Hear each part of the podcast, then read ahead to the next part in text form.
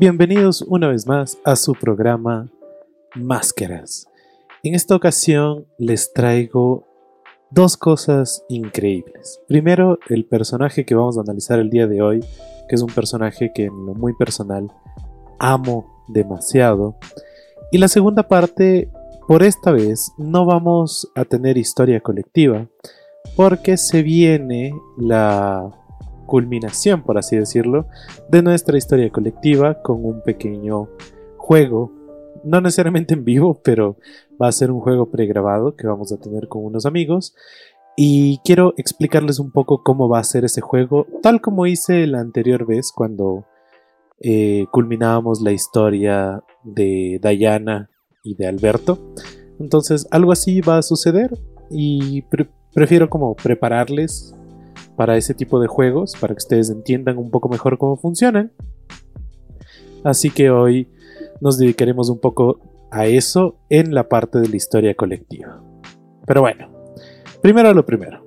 El personaje que analizaremos el día de hoy, yo sé que lo vas a reconocer, y no por su voz, sino por su respiración.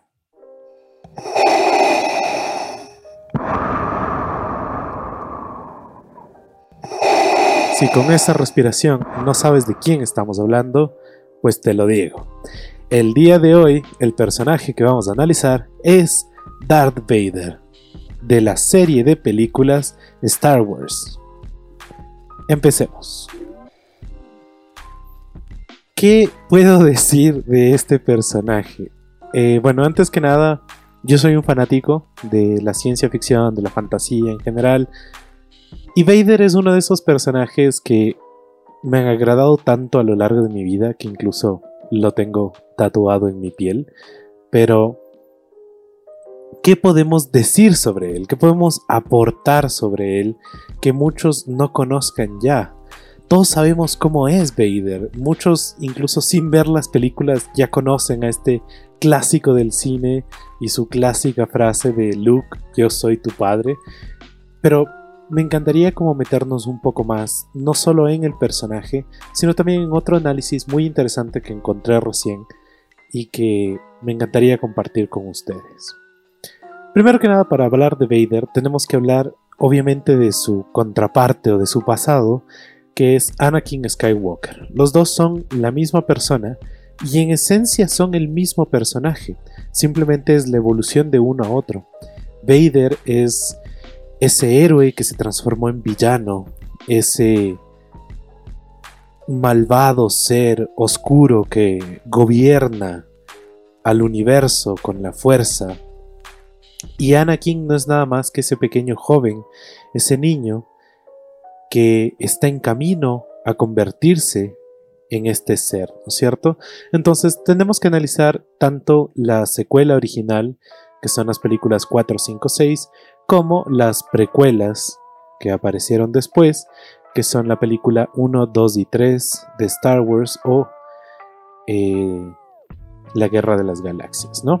Entonces, vamos, yo creo que en un estilo cronológico, para ir entendiéndolo un poco más, y al final acabaremos con un análisis neto del personaje de Darth Vader como tal. Entonces, para ir analizando a Anakin Skywalker, hay que entender que él es un niño que nace en un planeta, pero él nace como un esclavo. Su madre es una esclava y él, por ende, nace como un esclavo. No conoce a su padre, su madre afirma que no tiene padre, que simplemente ella un día simplemente estuvo embarazada. Ahí empieza más o menos todo este, este mito, toda esta cuestión un poco más espiritual que va a estar siempre atrás del personaje de Anakin y atrás del personaje de Vader, que es el ser el elegido, ¿no es cierto? El mismo hecho de que haya nacido de la nada, después se va a atribuir a, la cuestión de la fuerza, al hecho de que él es el elegido, él es el que tiene que traer un balance a la fuerza como tal, y es por ahí el camino que va a ir siguiendo desde que se encuentra con su maestro bueno, en ese momento su amigo, después se convertirá en su maestro, que es Obi-Wan, ¿no es cierto? Entonces, habría que ir viendo cómo es la evolución de este niño. Este niño es rescatado por los Jedi. Y desde ahí empieza lo interesante, porque yo colocaría ese rescatado entre comillas. Desde la primera película nosotros vemos que Anakin es un niño que ama muchísimo a su madre. Es un niño que, a pesar de ser un esclavo, ha encontrado como no solo la forma de divertirse, sino la forma de ser él dentro de esa condición de vida que él tiene, cómo se, se, desarrolló dentro del planeta donde vive, cómo encontró las cosas que le gustan dentro de, eh, de esta situación. Y desde ahí también empezamos a marcar algo que a mí me cambió por completo. Y eso que me he visto estas películas un millón de veces. Pero algo me cambió esta vez mientras estuve analizando, que me hizo incluso volver a ver las películas durante eh, semanas pasadas. Y es netamente un análisis que le hacen a, Vader que me parece muy interesante. Es un análisis que ustedes lo pueden encontrar en, internet, pero si ustedes lo, lo desarrollan más allá, es como súper interesante. Es un análisis que hace Eric Bui. Eric Bui es un psicólogo y le hace un análisis del personaje de Vader junto con Anakin Skywalker y él determina que este personaje tiene un problema psicológico que es el trastorno límite de personalidad, TLP, o también conocido como el trastorno borderline. Esto me pareció loquísimo. Loquísimo porque te cambia completamente la perspectiva de los personajes como tal y el desarrollo de Anakin como un niño las personas con TLP, no, no voy a dar todas las características, si quieren investigarlo un poco más, investiguenlo. También es a veces un poco peligroso hablar como de, de síntomas y de cuestiones así, porque a veces nuestro subconsciente agarra cosas que no son y van a creer que tienen esto, pero si es que ustedes creen que tienen esto, vayan a un psicólogo, no confíen en el Internet, pero entendamos que es un personaje. Entonces, este personaje este psicólogo le determina con este trastorno netamente por algunas cuestiones súper enfocadas. Primero que nada, este trastorno suele aparecer en personas que han sido abandonadas cuando son niños, entonces personas que se quedaron sin padres, personas que por cuestiones de violencia o cuestiones un poco más fuertes no tienen familiares como tal. Entonces, una de las cosas más fuertes que determina el TLP es que estas personas tienen un miedo súper intenso a ser abandonados otra vez.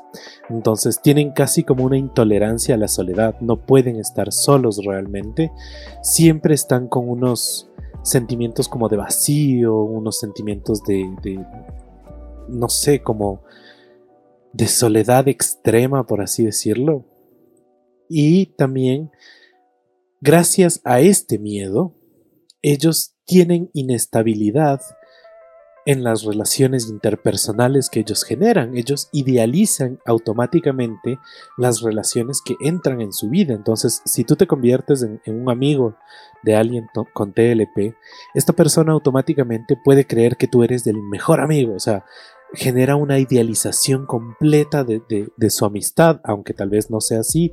Igual si es que empiezan una relación romántica, van a idealizarlo demasiado, pero también pueden idealizar la devaluación. ¿Qué significa esto? Una persona con TLP, si te odia, te odia a morir. Y si te ama, te ama a morir también. Entonces es como, es súper extremo el sentido de cómo ven ellos las relaciones interpersonales que pueden ir generando, ¿no es cierto? Suelen ser súper impulsivos, como tienen esta visión distorsionada del mundo y de las relaciones como tal, también tienen conductas muy, muy, muy peligrosas en realidad. A veces ellos justifican a través de su querer a estas personas o de su odiar a estas personas para cometer incluso a veces cuestiones un poco fuertes, ¿no? Ya llevadas un poco más ah, a la mutilación, incluso a la automutilación, también pueden llegar a matar a personas netamente por, por estos sentimientos que ellos tienen adentro, entonces puede ser bastante peligroso en realidad son personas que suelen igual tener depresión, ansiedad, son bastante irritables también, como tienen este humor súper cambiante, en cierto sentido. Entonces también puede ir, ir por ahí, ¿no es cierto? También se les conoce por tener una ira inapropiada. ¿A qué se refieren los psicólogos con una ira inapropiada? Es que netamente es una ira súper intensa y es incontrolable. Entonces ellos cometen un montón de cosas dentro de esta ira que simplemente es como quieren hacer ese momento y después se hunden se hunden psicológicamente en sí mismos a través de una vergüenza y una culpa súper densa. Entonces ahí están como los dos lados del TLP, ¿no es cierto? Ya cuando llega a sus formas como más extremas, por así decirlo, también pueden sentir eh, síntomas disociativos con sí mismos, entonces suelen desconectarse del mundo, suelen tener más como empezar a vivir otra realidad en cierto sentido. Pero esto ya es cuando empieza a ser mucho más extremo y puede incluso decaer ya en cuestiones un poco más esquizofrénicas como tal, ¿no es cierto?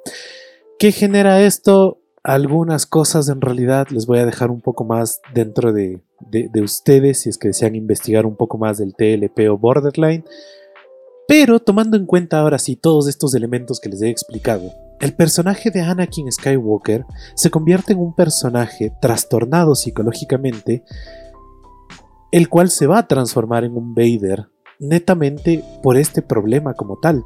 Y quería tomar este análisis psicológico porque me parece una visión completamente nueva. Yo podría aquí sentarme y hablarles de la fuerza y hablarles del camino del héroe y de cómo se rompe esta cuestión literaria dentro del personaje y la transformación del héroe al villano y etcétera, etcétera, etcétera. Pero me parece que esos son análisis que ya han hecho otras personas, que ya han hecho y pueden encontrar ustedes en internet un millón de esos análisis porque Vader existe desde hace mucho tiempo, entonces creo que ya se ha dicho un montón. Pero yo no había escuchado este tipo de análisis y me gustó mucho, yo también le metí un poco de cabeza por ahí, estuve investigando un poco más de algunas cosas para ir entendiendo esto de acá. Entonces, antes que nada, ya saben, no voy a hacer muchos spoilers por si acaso no han visto las películas, pero sería hermoso que las vean con esta nueva perspectiva. Entonces, tenemos este pequeño Anakin, que nace en un planeta desértico, que nace esclavo, y que de repente por cuestiones de la vida caen en este planeta por necesidades, Jedi acompañados de una princesa, ¿no es cierto? Que está huyendo de un problema político y un montón de cosas que están sucediendo en la película como tramas, básicamente.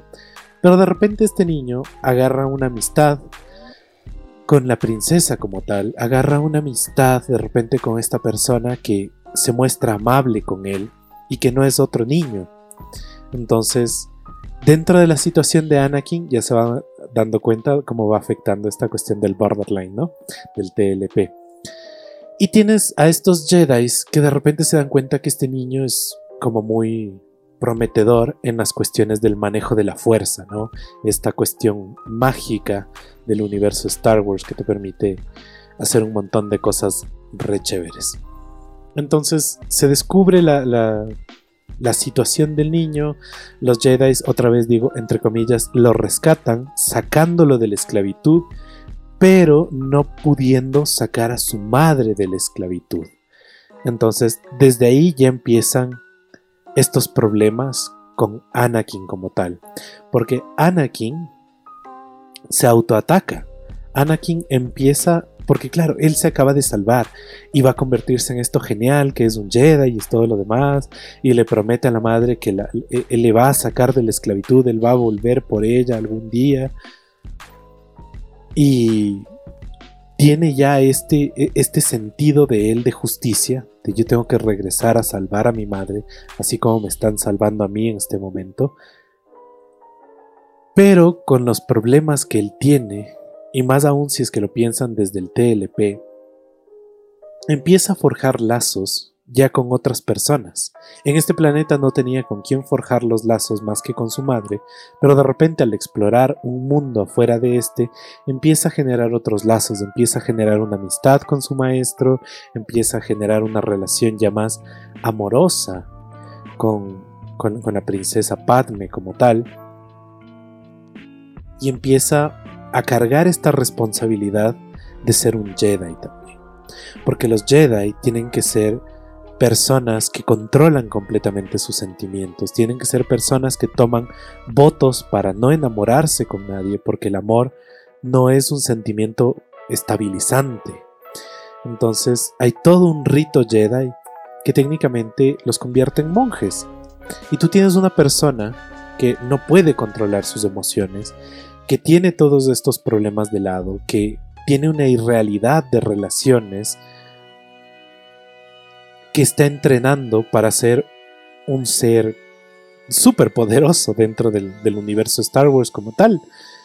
Entonces ahí es cuando entra esta dicotomía, este problema que empieza a tener Anakin dentro de él. Él necesita de estas relaciones. Le van a suceder más cosas que lo van a dejar incluso más solo porque pierde a su madre por razones que tendrán que ver la película si es que no saben por qué, pero va a perder a su madre, se va a cargar la responsabilidad de perder a su madre, va a matar a las personas responsables por matar a su madre y después de esto va a caer en cuenta de lo que hace y se va a sentir culpable de haber hecho eso. Pero en cierto sentido, él buscaba esa justicia. Entonces, todo el personaje de Anakin empieza a desarrollarse como esta persona que no quiere perder a sus seres queridos. Porque de repente ya perdió un ser querido y no quiere perder al resto. No quiere perder a su maestro, no quiere perder a su novia, que a pesar de ser un Jedi no debería tener, pero no quiere perderla como tal. Y dentro de la película, Anakin tiene como sueños premonitorios, ¿no? Él empieza como a soñar con el futuro y se da cuenta de que Padme, su novia, va a morir. Y esto para una persona es como que a una persona con este problema psicológico le dijeras, va a morir la persona más importante para ti. Obviamente entras en una búsqueda casi irracional de cómo evitar que esto suceda. Y de repente por ahí aparece un personaje que empieza a susurrar en el oído de Anakin sobre poderes más allá de los que él conoce, pero que él jamás podrá tener acceso a esos poderes, porque él es un Jedi y solo conoce los poderes del lado eh, de la luz, de la fuerza, pero él no conoce los poderes del lado oscuro. Y le cuenta leyendas y, y básicamente le endulza la oreja, diciéndole que el lado oscuro tiene la respuesta para sus problemas, que el lado oscuro tiene este, este sentido que él quiere para alcanzar a salvar a su amada, para salvar su futuro, para salvar a los hijos que ella tiene en, su vientre. Y una persona con estos trastornos, que le digas que con un poco de entrenamiento en algo malo, pero para él no es malo porque justificas de esta forma el ingreso al lado oscuro, y te pasas al lado oscuro y haces lo que tengas que hacer para obtener este poder. Si tienes que matar niños, matas niños. Si tienes que destruir planetas completos para obtener este poder, destruirías planetas completos, porque a ti lo único que te importan son estas relaciones completamente irracionales que has creado en tu cabeza. Y para él lo más importante es Padme, es su, su novia, que está cargando con sus hijos en, su vientre. Entonces no existe nada más poderoso que eso para Anakin en ese momento. Entonces se justifica su paso al lado oscuro. Porque su paso al lado oscuro, normalmente los Sith se cambian al lado oscuro por una búsqueda de poder. Simple poder y puro poder. No, no, no es nada más que poder. Por eso mismo el lado oscuro está dominado por el odio, por el, el temor como tal, porque el odio hace que tengas fuerza, por así decirlo entonces la fuerza de los Sith es como más, más implacable, más eh, como chocante. Pero técnicamente la búsqueda de Anakin no es la búsqueda del poder para controlar el mundo, no es la búsqueda del poder para ser el mejor, es la búsqueda del poder para salvar las relaciones que él quiere, aunque le cuesten, Incluso recordando, y justo, justo me vi las películas para, para poder hacer el análisis otra vez. Y en el episodio 3, cuando él está teniendo todo el. Toda una discusión con su maestro y su maestro le dice que tú eras el elegido, tú tenías que hacer todas estas cosas. Y él simplemente empieza a hablar, como, como lo dice Obi-Wan, empieza a hablar en absolutos, porque para él esa es la vida, esa es la vida de una persona con TLP hablar en que esto es bueno porque es bueno, esto lo odio porque lo odio, a esto lo amo porque lo amo y no hay grises en mi vida. No hay grises porque yo no puedo tener grises. Y estás conmigo o estás contra mí. Incluso llega en ciertos momentos a atacar a su propia novia porque cree cree que ella le está traicionando. Entonces, no hay nada más denso para una persona con TLP que sentir que las relaciones que él ha idealizado en su cabeza lo están traicionando de alguna forma. Entonces, es, un análisis hermosísimo, me, parece como súper genial, porque claro, de esa forma Anakin empieza a buscar el poder absoluto para poder salvar la muerte de su novia, cayendo en el lado oscuro, transformándose en una bestia, en un robot, en una persona a la que ya no le importa nada, para al final ser rescatado por, por el emperador, por Palpatine, el Sith más, más poderoso de todos. Y ahí es cuando rompe con un límite, ¿no es cierto? Porque de repente esta persona que estaba buscando salvar a, su novia y todo lo demás, se le presenta con la noticia de que murió y murió por culpa de él. Murió por culpa de él, es lo peor que le puedes decir a una persona con TLP, si lo vemos desde esta nueva perspectiva, ¿no es cierto? Entonces, él se siente culpable por las acciones que él ha tomado, por haberle lastimado a ella, y que toda su búsqueda fue netamente por eso. Incluso si es que ustedes se animan y revisan los cómics que están saliendo ahorita de Vader, que por cierto están súper buenos esos cómics, todos esos cómics se, explica cómo, por ejemplo, Vader retoma al planeta en donde murió eh, Padme, donde murió su novia, y convierte el planeta no solo en su hogar, no solo en su casa, que es un planeta horrible, es un planeta donde todo es solamente volcánico y todo está siempre con un montón de lava y en explosión constante y debe ser un calor horrible, pero él toma ese, ese lugar como su hogar porque ahí siente la pena de que él mató ahí a la persona que él amaba y va a construir toda una tumba básicamente, todo un altar hacia la persona que él amó. Y él no, no, le gusta abandonar ese lugar. Él va a hacer las cosas que tiene que hacer en nombre del imperio. Y más que en nombre del imperio, en nombre del emperador.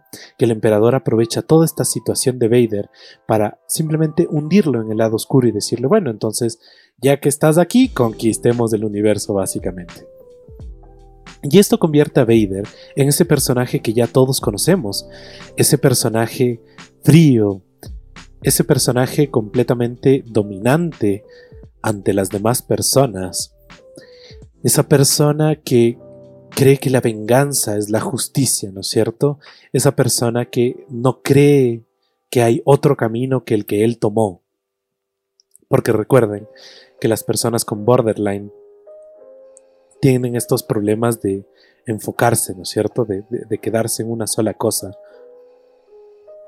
Esta persona que de repente siente que tiene que castigar a aquellos que no hagan lo que tienen que hacer, que es algo que ya vemos en 4, 5, 6, este Vader completamente robótico, decidido, súper autoritario, que domina a los demás, que si es que le alzas la voz te va a ahorcar porque no le importas, porque ya no le importa nada en este planeta y en este universo en general, ya no le interesa nada, él ha perdido todo lo que él quiere, él ha perdido todo lo que ama en algún momento, por lo tanto, él no tiene nada más que hacer que seguir órdenes, y las órdenes son conquistar el universo y él va a hacer todo para que esto sea posible. Entonces es súper interesante ahora este nuevo personaje de Vader entendido desde el TLP. Eh, igual, por ejemplo, tienes este Vader que, que se mete mucho en, en, la cuestión del borderline del TLP, con esta cuestión de a las personas con estos problemas no les importa el, el, el pasado, las acciones en sí, lo hecho, hecho está. Solo las cosas que él siente que, que fue por su culpa son las que realmente le afectan. Pero de ahí, si tengo que matar a alguien más, pues lo mato. ¿Dónde está el problema, no es cierto? Y todas las películas se van desarrollando así, la 4, hasta que de repente aparece Luke. Luke debería ser un bebé muerto para Vader. Luke no debería existir porque él cree que no existe.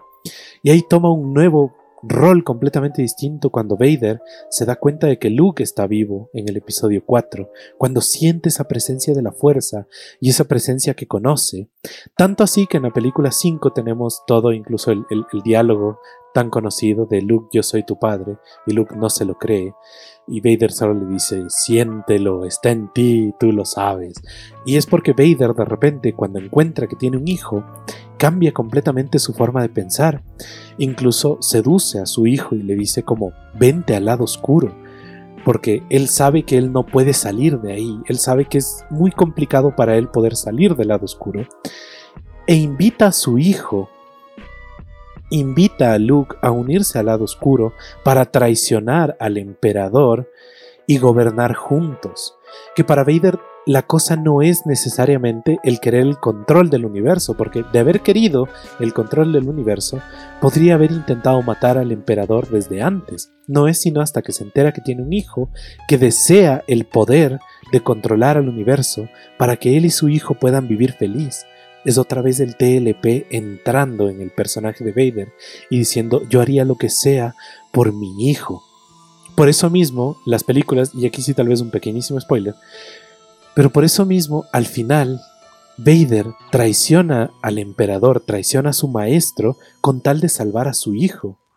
Es como comete el acto de traición más grande que existe, con tal de salvar a su hijo, y no le importa morir sabiendo que su hijo va a quedar vivo.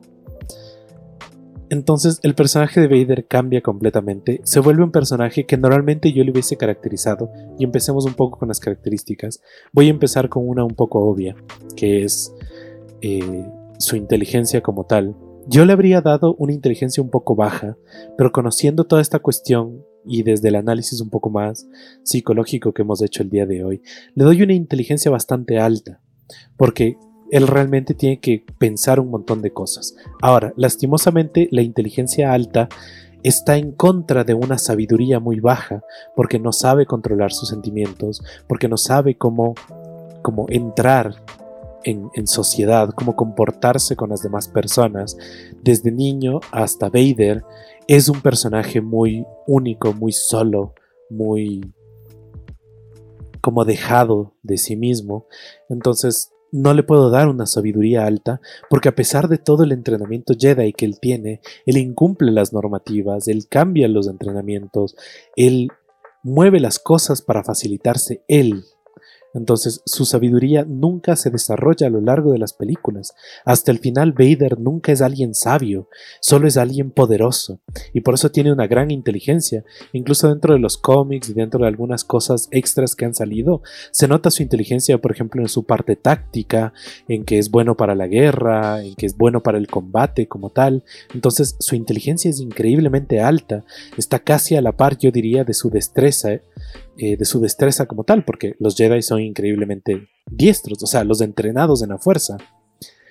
En fuerza no le doy mucho, obviamente él tiene la ventaja de tener este poder mágico y con él puede mover cosas increíblemente pesadas solo utilizando sus manos, utilizando la fuerza como tal, pero en fuerza física, en, en su cuerpo como tal, no tiene realmente músculos, es más bien dedicado a la parte de la destreza, de los saltos, de la velocidad, de todas estas cosas. En la constitución también es increíblemente alto, pero netamente porque es un Jedi, entonces tiene entrenamiento para aguantar cosas, entonces su constitución también va a ser muy alta.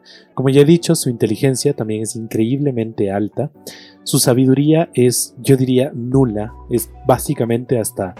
Yo sí le daría un poco de eh, sabiduría negativa, incluso por el problema psicológico, ¿no? La mayoría de problemas psicológicos yo no los colocaría jamás como un problema intelectual, sino más bien como problemas en tu sabiduría, en, tu wisdom como tal, porque me parece que por ahí van un poco más los problemas disociativos de realidad y disociativos personales, etcétera, etcétera. Pero entonces, sabiduría nula. El, pobre no, no es sabio. Y por último tenemos el carisma. En carisma es difícil de colocar a Vader, porque su carisma debería ser nulo. Debería ser nulo, ¿no es cierto? Uno creería a veces que el carisma es simplemente esto de ser canchero y que todos te quieran y hablar súper bonito y todo lo demás. Pero en realidad no, Vader tiene un carisma muy alto, porque el carisma también te sirve para intimidar. Existen personas que no tienen poder y ya se ven súper intimidadoras de por sí, pero existen personas también que tienen poder, que tienen fuerza, que tienen un montón de cosas, pero que no intimidan a nadie, a pesar de que sean increíblemente poderosas. El carisma también te sirve para eso. El carisma no siempre tiene que ser positivo, el carisma no solo es para ser amigos, el carisma también es para que, perdón la expresión, pero para que nadie te joda. Para eso también necesitas un carisma bastante alto.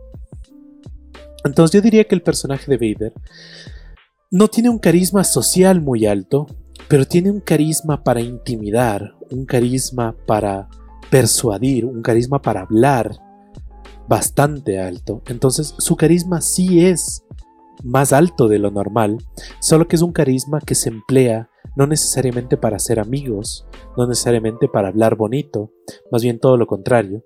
Es un carisma que se usa para asustar, es un carisma que se usa para dar órdenes, es un carisma para dirigir, pero no para hacer amigos. Entonces ahí hoy hemos topado un nuevo, como una nueva arista del carisma como tal, las personas no carismáticas no se relacionan con los demás. Una persona carismática se relaciona con todos. Pero ahí vienen el, carisma que estamos revisando hoy, que es un relacionarte con todos para ordenarles, para intimidarles, o un carisma que se relaciona con todos para generar una amistad con todos, para generar una conversación, para tenerlos como de parte, ¿no es cierto? Entonces por ahí tenemos esos dos pequeños análisis. Con este análisis que hemos hecho ahorita, te invito esta semana a que utilices la máscara de Vader para una simple cosa quiero que recuerdes, y no nos vamos a meter mucho como, no quiero que adquieras un problema psicológico, pero quiero tomar como esencias de todo lo que hemos hablado el día de hoy, y quiero que te pongas la máscara de Vader, para que respires raro, no mentira, no, quiero que te pongas la máscara de Vader, para que realmente pienses en esas personas que están en tu vida, pienses en esas personas que te importan mucho, esas personas por quienes darías todo, o por lo menos darías algo para protegerles en el caso de que estén en peligro. Quiero que te pongas la máscara de Vader para que te des cuenta de todas las relaciones que te rodean, de todas las personas que te quieren y de todas las personas a quienes tú quieres. Y sepas que tienes la fuerza para mantenerlas en tu vida, simplemente mensajeándoles un hola un cómo estás, un cómo va tu semana, un te deseo lo mejor. No necesitas conquistar el universo para mantener esas relaciones en tu vida, solo necesitas a veces demostrarles que les quieres. Esa es la máscara de esta semana. Y junto con esta máscara te dejo con un hermoso tema de Star Wars. Obviamente saben qué es lo que se viene, la marcha imperial de Vader. Les dejo con esta hermosa canción, con este hermoso pedazo de soundtrack y volveremos para la parte de la historia colectiva que va a ser netamente una explicación del juego de rol Dungeons and Dragons, también conocido como Calabozos y Dragones. Volveremos.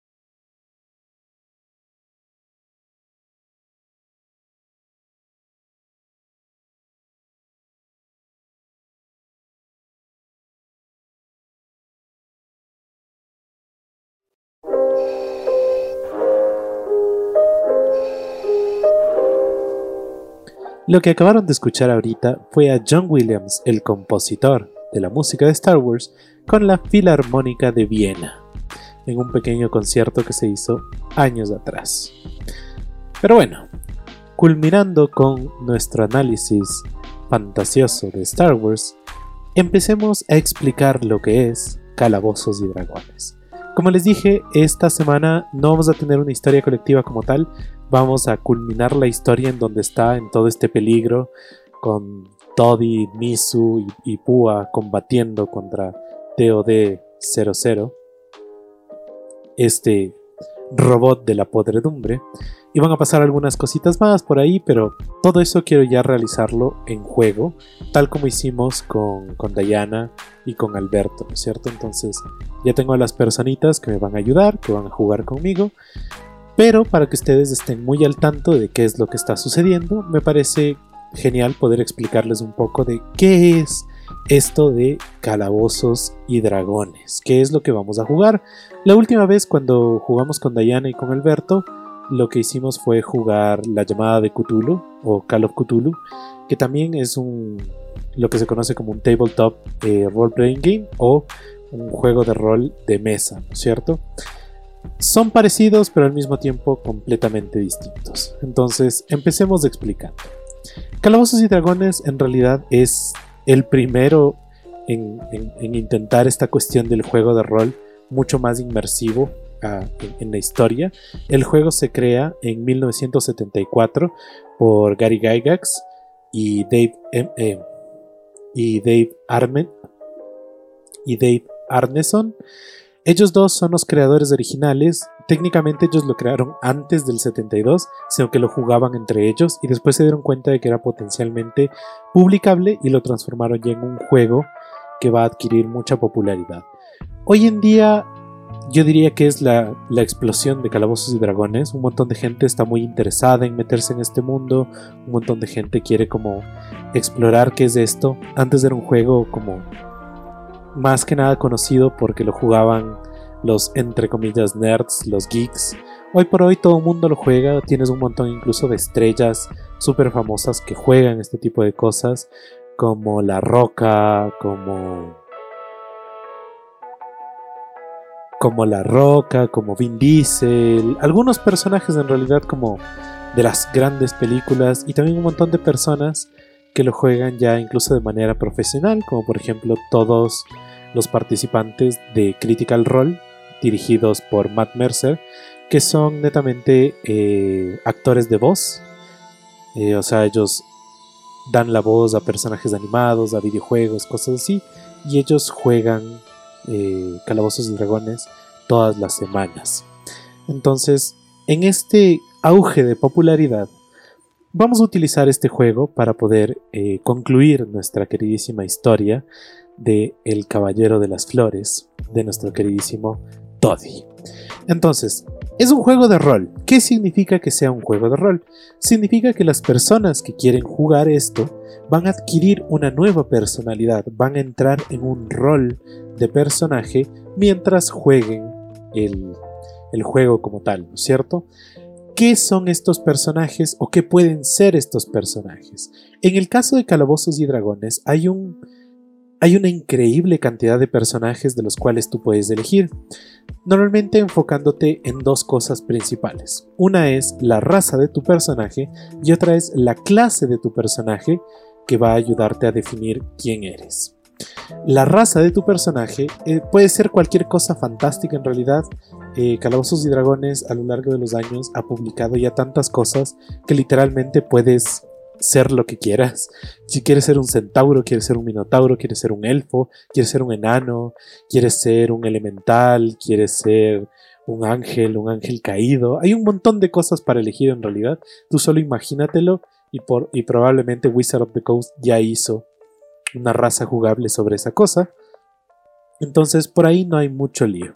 Y la segunda cosa es la clase. La clase determinará qué puedes hacer o en qué te estás especializando. Existen clases como mágicas, como el, hechicero, el mago, el clérigo, el bardo como tal. Y tienes otras clases como por ejemplo el ranger, que es alguien más especializado como en cuidar la naturaleza, en disparar con arcos, en tener una conexión un poco más espiritual.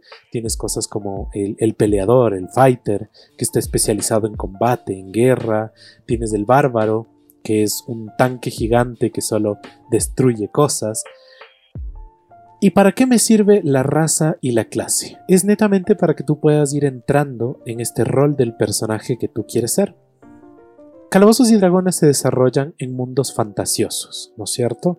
Estos mundos fantasiosos, técnicamente imagínatelos como que son mundos reales, en donde tú vas a tener una participación activa. El juego de rol eh, literalmente crea personajes reales en un mundo imaginario. En este mundo tú puedes hacer lo que quieras y este mundo está controlado por una sola persona que se le conoce como el Dungeon Master o el maestro del calabozo. El maestro del calabozo es el que determina dónde están, el que determina qué dicen todos los que no sean ustedes. Él es básicamente las plantas, los animales, las personas, todo lo que te encuentres es el maestro del calabozo como tal. Y él es el que va a guiar tu viaje en cierto sentido. Pero a la final tú tienes un libre albedrío dentro de este mundo. Si por ejemplo existe un hueco en el piso y tú dices, no, me doy la vuelta y me voy por otro lado, pues tu personaje empezará a hacer eso dentro del juego. Si es que tú me dices que quieres saltar este hueco en el piso, pues entonces tu personaje saltará este hueco en el piso. Tú no puedes hacer que las cosas aparezcan, como en la vida real. Yo no puedo decir, tengo un billete de 10 en mi mano. Si es que yo no tengo un billete de 10 ni siquiera en mi billetera, no puede aparecer un billete de 10 en mi mano. Pero puedo decir, voy y le pido un billete de 10 a mi amigo. Y si mi amigo quiere darme, pues me dará un billete, si no, no me dará nada. De eso se trata el rol, es entrar en la vida de alguien más, imaginar que este mundo está vivo, porque lo está en el fondo, porque tú le estás dando vida con tus personajes y el maestro del calabozo le está dando vida con todo lo demás, con la naturaleza que le rodea, con los monstruos que existen dentro de él. Y normalmente tienes misiones, tienes cosas que hacer, a veces atadas a tus personajes, a veces atadas a una historia que el DM quiere contar a, través de, los personajes que participen dentro del juego, pero es un juego netamente de aventura. Entonces nos queda perfecto para nosotros en la historia de Toddy. Si es que ustedes quieren saber más sobre calabozos y dragones, háganme saber. Hoy he hecho un resumen bastante rápido en realidad, eh, no he especificado muchas cosas, igual que la llamada de Cthulhu, se juega con dados, para poder determinar la suerte que tú tienes para realizar actividades, aquellas actividades que necesiten habilidad para hacerse, se rueda un dado para determinar qué tan bien las hiciste o qué tan mal las hiciste. Estos daditos nos van a acompañar durante toda la aventura de la próxima semana o de las próximas semanas y se desarrollará por ahí. Entonces, por ese lado se juega más en este estilo. Si quisieran un episodio más especializado, más como determinado en qué es esta cuestión de calabozos y dragones o el juego de rol en general, pues podría pensar por ahí un episodio especial determinado para esto. Si es que ustedes tienen interés, háganmelo saber a través de mis redes sociales, en Facebook como Máscaras Radio Show y en Instagram como Ukupugita, U-K-U-P-U-G-U-I-T-A. Me pueden encontrar por ahí y conversar conmigo sobre qué les está pareciendo el programa. Quisieran un episodio netamente de rol para explicarlo completamente, incluso podría traer un par de invitados para no tanto como una entrevista, sino para hablar entre nosotros de nuestras experiencias, de qué es el rol en general y tal vez se sumen a nuestras aventuras, siempre dispuesto a jugar un poquito de rol. Y con esto, con la máscara y con todo lo demás, no me queda nada más que desearles que espero esta semana uses tu mejor máscara. Hasta la próxima.